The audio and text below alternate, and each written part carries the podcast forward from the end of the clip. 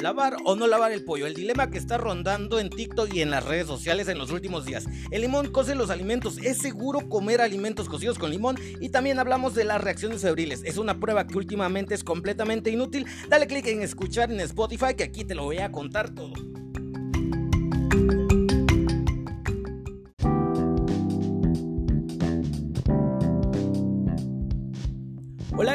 ¿Cómo estás? Me da mucho gusto saludarte. Te doy la bienvenida a este episodio de Es Ciencia.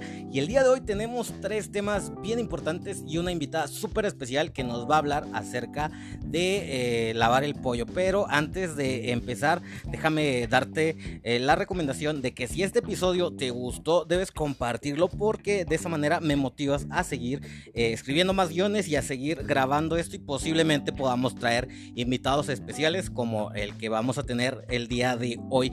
Así que, pues bueno, después de escuchar esto, te encargo de tarea que lo compartas y lo difundas, pues para que cada día seamos más en esta comunidad de ciencia. Y si tienes alguna sugerencia de algún tema, como lo han hecho ya varios aquí conocidos y amigos, pues puedes escribirme directamente al Facebook de Ciencia. Lo vas a encontrar así en Facebook es Ciencia, en Instagram también está como es Ciencia y en Spotify directamente lo vas a encontrar como es Ciencia. También te invito a que puedes ir a Anchor o Applecast y ahí también está disponible. De hecho, me ayudas muchísimo solo escuchándolo, pero quiero decirte que pues nos estamos quedando atrás porque fuera de México es donde más escuchan este podcast. Y bueno, vamos a empezar hablando de el limón. ¿Es cierto que el limón cose los alimentos?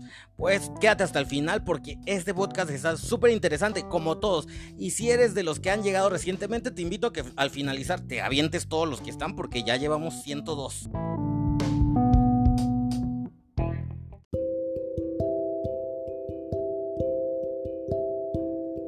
Platillos como el ceviche o el aguachile se caracterizan por su singular proceso de cocción que consiste en reposar el pescado crudo en el jugo de algún cítrico, generalmente limón. Pero, ¿qué es lo que sucede? Bueno, vamos a comenzar con la pregunta que probablemente está rondando por tu cabeza. ¿El pescado se cuece con el jugo de limón? Bueno, y para no hacer esta historia larga, la respuesta rápida es, como te lo imaginarás, por mi risa, es no. La cocción pues en sí una cocción como tal se refiere al proceso que consiste en elevar la temperatura de un alimento para cambiar sus propiedades organolécticas, o sea, el olor, el sabor, todo, y volverlo pues, más digerible. Bueno, y es que hemos escuchado que se dice que el pescado se cuece porque cambia un color y textura que es muy similar a como cuando pasa la carne por el calor. La razón por la que sucede este fenómeno está en el ácido cítrico contenido pues en el jugo de limón. Este va a actuar sobre las proteínas del pescado, lo que va a ocasionar que se desnaturalicen y adquieran otras propiedades. Acuérdate de la palabra desnaturalizar, porque esto es lo importante. Bueno, bueno, lo mismo pasa al someterlo a altas temperaturas, generalmente entre 60 y 80 grados. Bueno, es que esto podríamos verlo de la siguiente forma. Las proteínas normalmente tienen, no sé, imagínate una forma similar a un rizo, a un cabello chino. Cuando el ácido entra en contacto con este rizo, provoca que las proteínas se desenreden, o sea, se desenrosquen y adquieran otro tipo de formas, cualquiera. Imagínate cualquier otra que no sea un rizo. Bueno, este fenómeno se denomina desnaturalización y ocasiona que las proteínas pierdan sus propiedades originales. La desnaturalización de las proteínas puede darse cuando la carne o producto de origen animal, cualquier carne, se encuentra en contacto con un medio ácido, con un pH inferior a 4.8. Este fenómeno también lo vemos en un caldo de pollo, cuando le añadimos jugo de limón. De forma, otra forma de desnaturalizar es con calor. O sea, podemos desnaturalizar con un ácido, inclusive con pues, con el ácido con el que se lavan eh, los baños también podemos desnaturalizar y no quiere decir que eso sea una cocción o te atreverías a cocinar con el ácido de los baños, el ácido muriático, el ácido clorhídrico. Pues bueno, es el proceso por el cual pues se escucha que en los bajos mundos desaparecen a las personas. Pero eso es, otro tema aparte del que podemos hablar más porque tiene muchísimo, muchísimo contexto. Pero no nos salgamos de aquí de el guion porque si no vamos a desvariar y el tema eh, que el día de hoy está bastante amplio. Pues bueno. Eh, existen formas de desnaturalizar, que una es desnaturalizar por el ácido y otra con calor. Ambos métodos, pues, este, combinar ambos métodos va a ahorrar energía, obviamente, porque si desnaturalizamos primero con limón y luego cocinamos, pues vamos a requerir menos energía. Pero podemos notar eh, en los pescados o los mariscos en general va a requerir muchísimo más tiempo, más tiempo que el tiempo que normalmente sería con una cocción.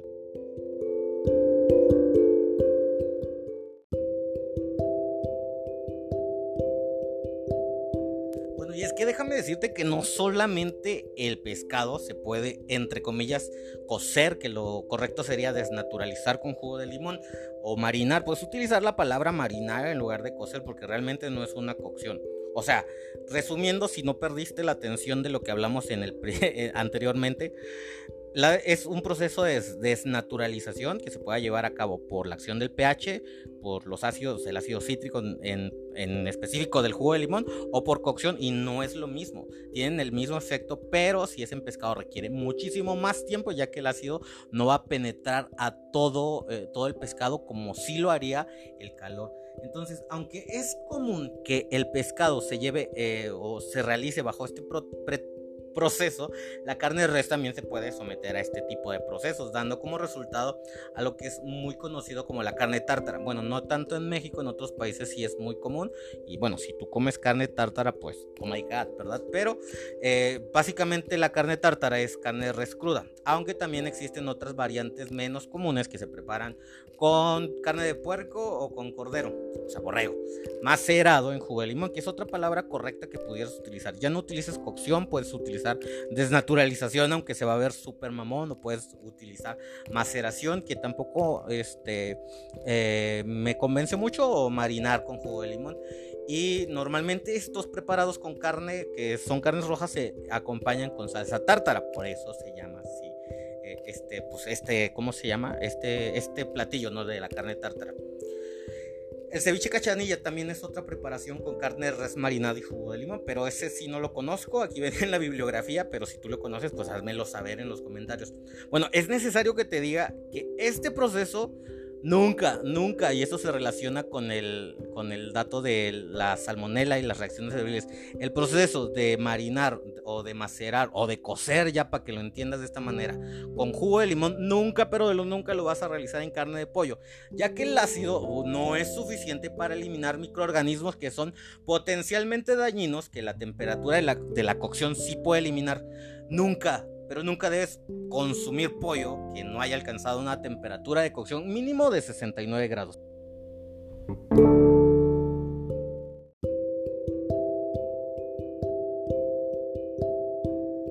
Bueno, y ahora que ya sabes que no es lo mismo macerar con jugo de limón que una cocción, porque sobre todo que el pollo nunca jamás lo debes consumir solamente marinado con limón, porque no va a destruir a la salmonela y al campylobacter, que son de las bacterias más peligrosas.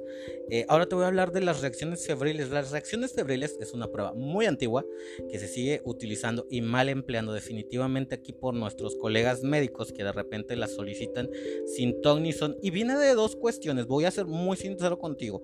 Una es con los médicos que no es muy ético que reciben uh, pues comisión por cada estudio que envían y mientras más soliciten pruebas pues más aumenta la comisión y te tratan de meter todos los estudios. Realmente se sigue haciendo porque eh, en los laboratorios porque el que ordena aquí o el que tiene más autoridad de saber qué pruebas y qué pruebas no se van a realizar y qué pruebas en el laboratorio es el médico. Y obviamente si el médico la sigue solicitando el laboratorio la tiene que hacer.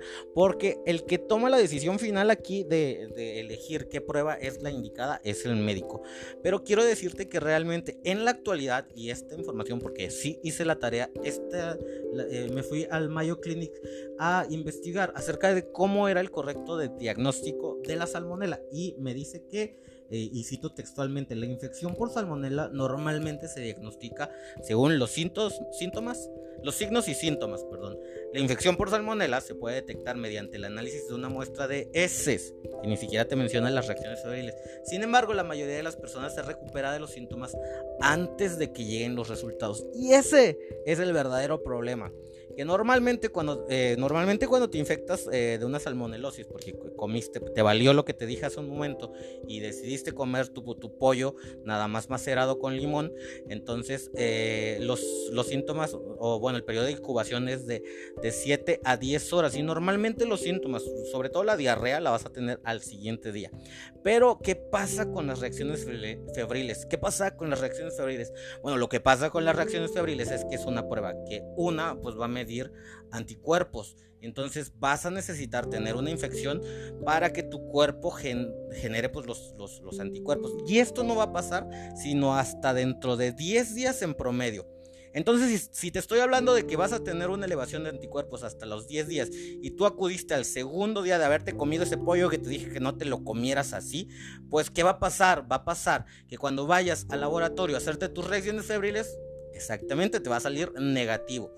Y entonces, como también, y esto también es culpa de los médicos, aquí no vamos a defender a nadie porque las cosas como son, hay mucha costumbre de recetar eh, antibióticos por todo. Y por ahí algún compañero conocido médico me va a decir, es que el paciente, este, si no le receto, pero no, güey, con el perdón de la palabra. Yo creo que no utilizaba tantas malas palabras aquí, pero este episodio sí va a tener muchas malas palabras. Eh, aquí la autoridad eres tú, médico. Entonces, haz las cosas bien, receta bien y pon la autoridad, porque al final de cuentas, el que va a decidir si sigue o no sigue existiendo las reacciones febriles es el médico, porque el médico es el que los pide. Por ahí, y me decidí hacer este podcast y hablar más profundamente de esto porque vi en, en Twitter al doctor Alejandro Macías y no le entendí mucho lo que quiso explicar acerca de la salmonela y lo entiendo, a lo mejor es un médico que no está tan involucrado en el laboratorio, pero una, déjame decirte todo lo malo de las reacciones febriles, que sí, en un momento cuando hubo una gran epidemia que llegó a ser hasta pandemia de las pruebas eh, de estas pruebas, bueno, de, de, estas enfermedades como la salmonelosis, este, pues sí, sí se necesitaban pruebas, pero es una prueba que tiene muchísimos, muchísimos años, que está incluso desde antes de que yo naciera, y su principal riesgo es que no está estandarizada. No va a ser igual entre un laboratorio y otro, y aparte de que pues no, va, no te va a dar positivo justo cuando tienes las fiebres, sino hasta después, a los 10 días, ya cuando, pues ya qué, o te moriste o ya te, te recuperaste. Hoy en día una salmonelosis no es tan grave como lo fue en el principio, bueno, déjame decirte que la mayoría de las guías clínicas dice que el tratamiento pues nada más es paliativo a la diarrea, evitar que te mueras pues ahí de, una deshidratación. No es necesario usar antibióticos, al menos que seas una persona de mucha edad que tenga, que sea inmunocomprometida, que tenga un, pues toda la respuesta inmunitaria muy disminuida, solamente así, o que se sospeche de sepsis, o sea que la infección se te haya ido a la sangre y realmente necesitarías estar muy muy mal para que se necesitara utilizar antibióticos. Entonces, si te digo que no te sirve para nada porque se va a expresar a los 10 días, es una prueba que normalmente se utilizaría pues para ver el seguimiento ya después de que estuviste en tratamiento. Para eso se serviría, es lo único para lo que actualmente se podría utilizar, pero no para diagnosticar. Y pues aquí el médico debería tener la habilidad de poder este, llevar pues un historial médico adecuado, pues para poder diagnosticarte. Y te digo, las guías clínicas, la mayoría de la que leí, siguiendo aquí con la información de la Mayo Clinic, nos dice que el tratamiento, dado que la infección por salmonella puede provocar deshidratación, el tratamiento se enfoca en el reemplazo de líquidos y electrolitos minerales que equilibran la cantidad de agua en el cuerpo que se perdieron. Solamente si la deshidratación es grave, es posible que se requiera hospitalización o atención en la sala de emergencia, de modo que los líquidos puedan administrarse directamente por una vena o vía intravenosa Ok, los medicamentos entonces para que lo tengan en cuenta y no anden pidiendo antibióticos por eso son antidiarreicos nada más.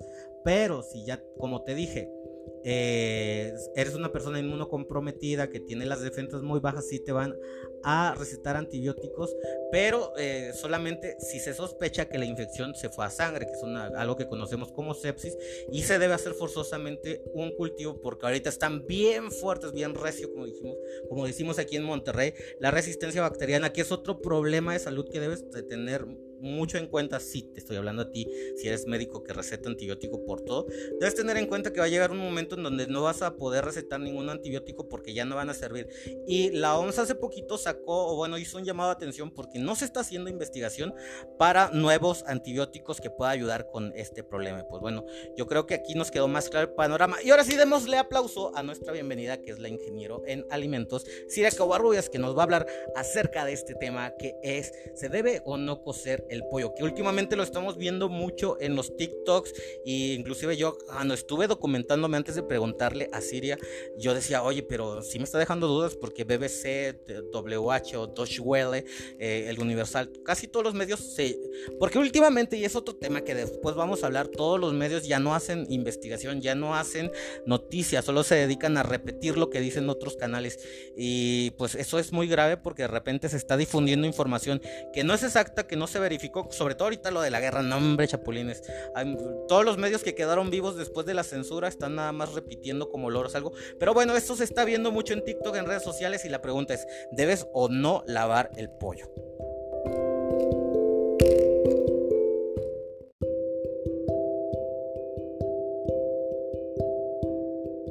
Sí, pues es que es lo que te digo, o sea, de marcas muy grandes, o sea, como Pilgrim, por ejemplo, tú abres un paquete de pollo fresco, o sea, me refiero a fresco que no está congelado, sino que está listo para usarse en el súper, en cualquier charola que trae fecha de caducidad y bla, bla, bla. Tú abres un paquete de esos de los de Pilgrims o de los de Ivy o de los de Bachoco y el pollo no tiene, no tiene olor a choquilla, o sea, huele a pollo, huele a la carne de pollo, ¿no? Y pues lo usas y ya, pero cuando compras así el pollo a granel es cuando no no estás seguro de que venga completamente limpio. Y tú te das cuenta, o sea, se ve, se ven plumitas y huele. Entonces, obviamente, ni que vayas a lavar el pollo, o sea, no lo estás lavando en el tallador. Si ya déjame le echo agua y jabón, güey, le tallo y salpico todo por todo. O sea, no mames, o sea, es una, es una tontería el hecho de decir, ay, es que te puedes saltar hasta cuatro metros. Vato, también en un hospital, en una cirugía, si te abren y te abren mal, o sea, entonces ya contaminaste todo, ya te contaminaste, o sea, ¿estás de acuerdo?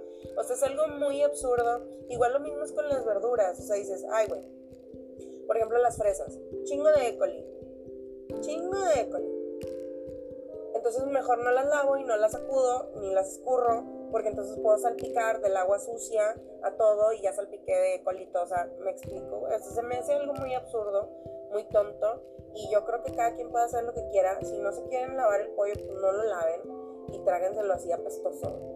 O tírenlo, porque la realidad de las cosas es que cuando no lo lavas y lo, y lo dejas así, apesta, apesta culerísimo y terminas tirándolo porque nadie lo quiere, nadie lo quiere usar. O sea, el, el olor es muy fuerte. Aunque probablemente esté en buen estado y el aroma del pollo sea así, nadie se traga un pollo apestoso, güey. Y cocinado menos. Imagínate, tienes un, pollo con olor a choquilla y luego lo cocinas así, te lo tragas, güey, sabe culerísimo. huele culerísimo como si estuviera echado a perder y absolutamente nadie se lo come. Entonces, yo creo que es cuestión de cada quien. Yo en lo personal sí lavo el pollo y sí recomiendo lavarlo cuando es pollo así a granel, a menos que sea pollo de marca reconocida, pues entonces no. Pero cada quien puede hacer con su culo su reguilete.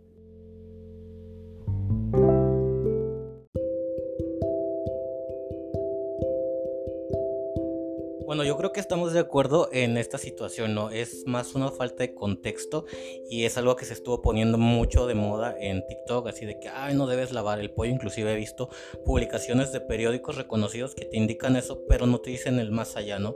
Yo creo que coincidimos en que el pollo que ya está empaquetado, el que ya lleva un proceso, lo puedes cocinar con toda confianza, porque pues hay normas que se aseguran de que esos, esos alimentos vengan con cierta calidad y eh, el pollo que compramos en el mercado que lo están cortando ahí mismo, pues sí lo tenemos que lavar.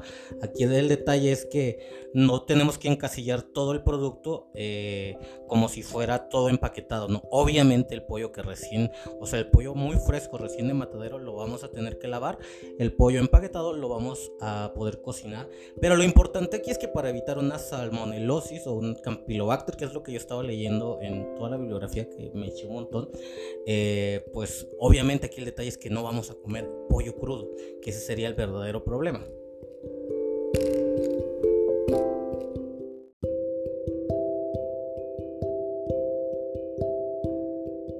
O sea, en relación con la pues no tiene nada que ver si lo lavas o no, porque definitivamente ni siquiera sabemos si el pollo viene contaminado con salmonela, ¿estás de acuerdo? O sea, el pollo es propenso y tiene una probabilidad muy alta de que se contamine con salmonela, pero eso no significa que ya la salmonela viva allí. ¿Estás de acuerdo? Entonces es como que si compras en un lugar seguro, no, no, no le encuentro relación con el hecho de lavarlo con la presencia de la salmonela. No encuentro.